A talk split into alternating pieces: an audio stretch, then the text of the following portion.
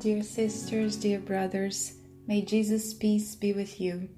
Today's message is from Luciane Bahia, and another coffee and spiritism is on the air.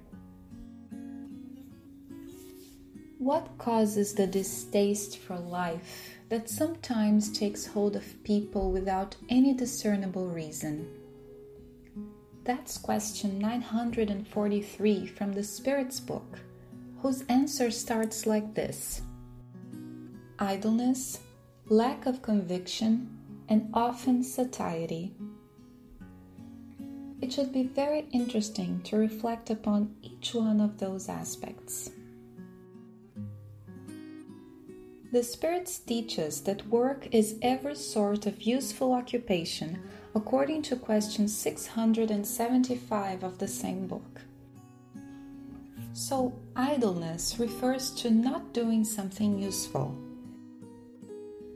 To be useful is to engage in an activity and meet social demands, discover and improve an ability, putting it at the disposal of others, willing to lessen people's pains.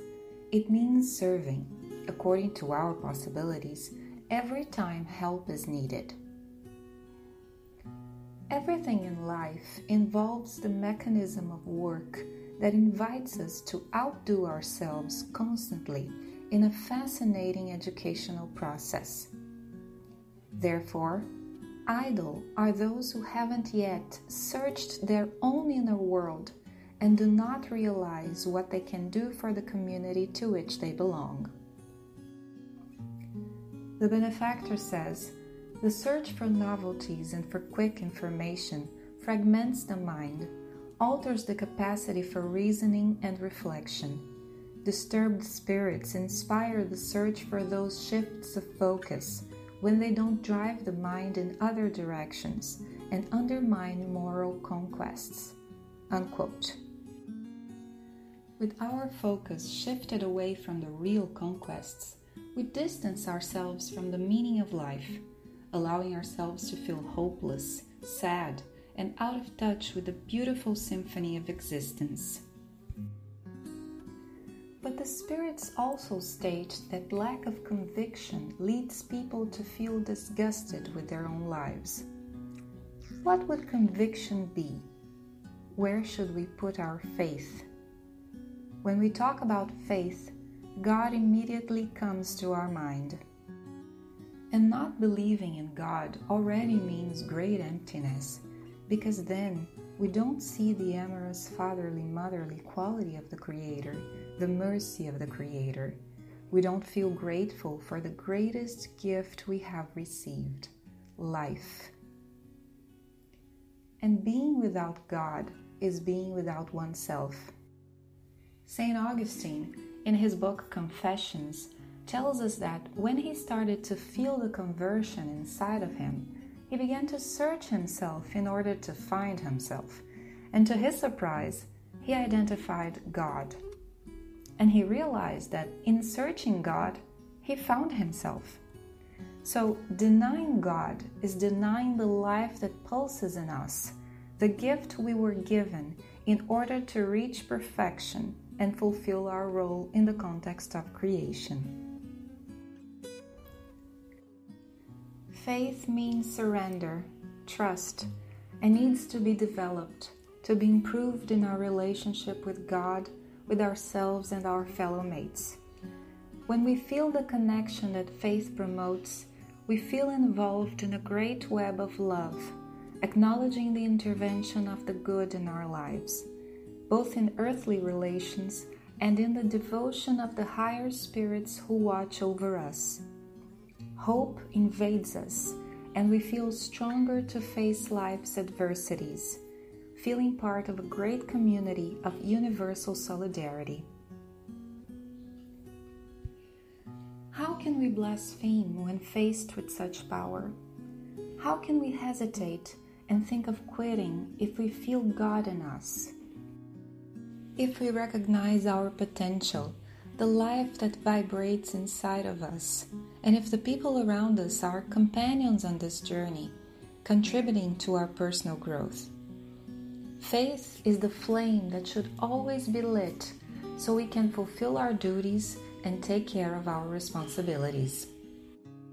Lastly, enlightening us about the reasons for human beings to feel disgusted with existence, the spirits highlight satiety.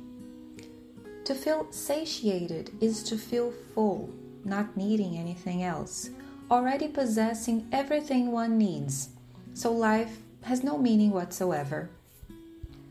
When we see ourselves that way, we lose what is most significant and stimulating in the search for our conquests dreaming. Those who do not dream are paralyzed.